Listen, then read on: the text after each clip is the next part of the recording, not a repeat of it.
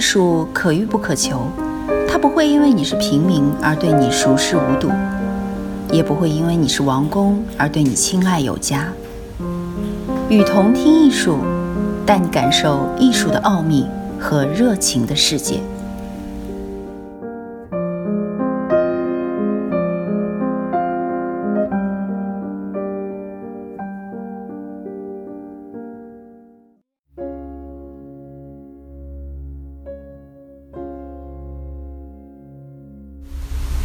欢迎来到次元门市部。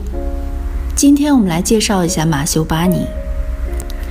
一九六七年，马修·巴尼出生于美国旧金山，在爱达荷州的博伊西长大，进入耶鲁大学学习医学，后改学艺术。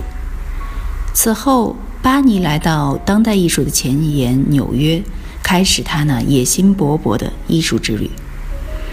有人说他是一位奇才，因为他游刃有余地驾驭着绘画、行为艺术、雕塑、录像、电影等等艺术形式和语言。还有人说，无论如何，今日的马修·巴尼已经是声名显赫，是所有年轻艺术家们羡慕与嫉妒的目标。二十岁出头就升震美国的他，并没有艺术前辈们那样复杂的经历和艰辛的艺术之路。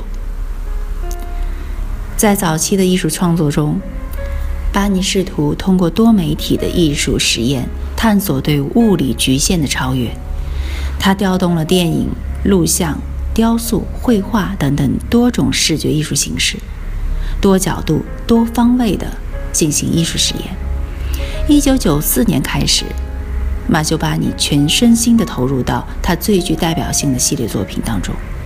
五部悬丝系列短片以及挣扎九，这是一个宏大的艺术计划，被国际艺术界普遍认为是当今最复杂玄妙的综合视觉艺术计划。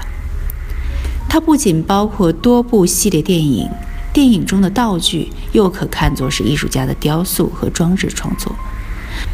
此外，还有电影人物形象与背景设计，以及艺术家精心设计的图书。在夸张繁复的视觉符号和形象里，呈现一则则怪诞、神话色彩浓郁的短片。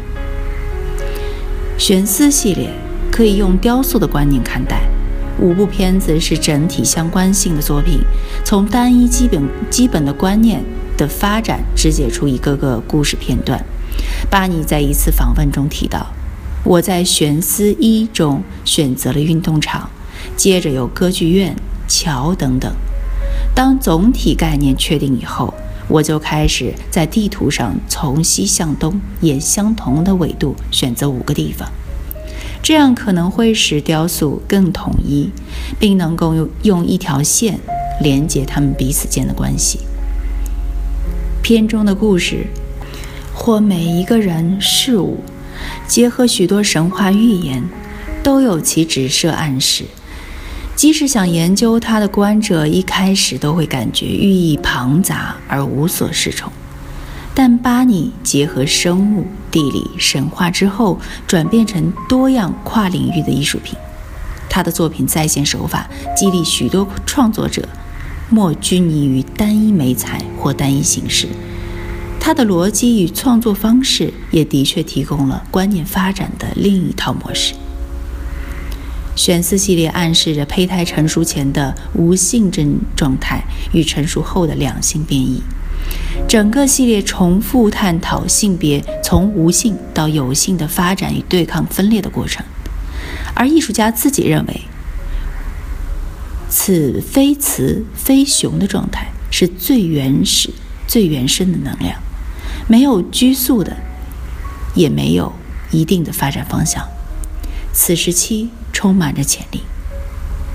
如果悬丝系列呈现了负重的状态和限制的叠加，那么2005年之后的挣脱系列作品，也许是关于卸除重力、松绑束缚、将自己过渡到另一种生存处境的预言。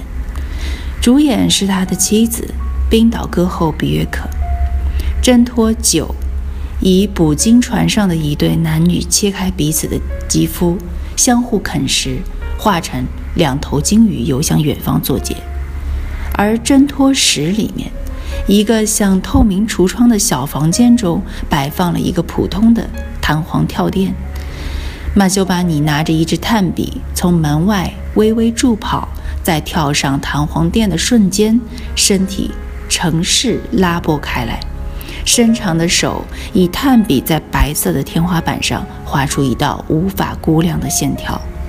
身体落下之后，他走回门外，再重复一样的动作：跳跃、划线、落下，返回重来，跳跃、划线、落下。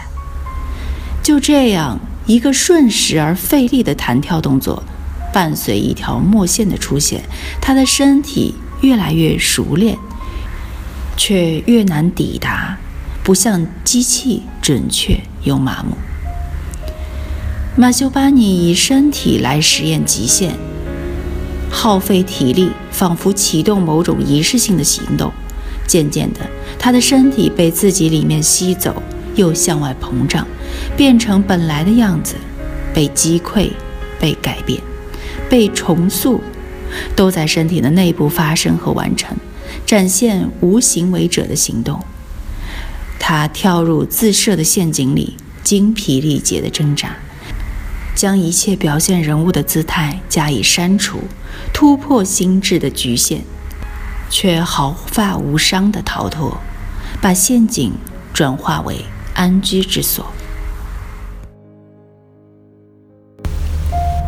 我是雨桐听艺术的主播雨桐，把你愿意分享的文章发给我们，我们会分享给更多的人。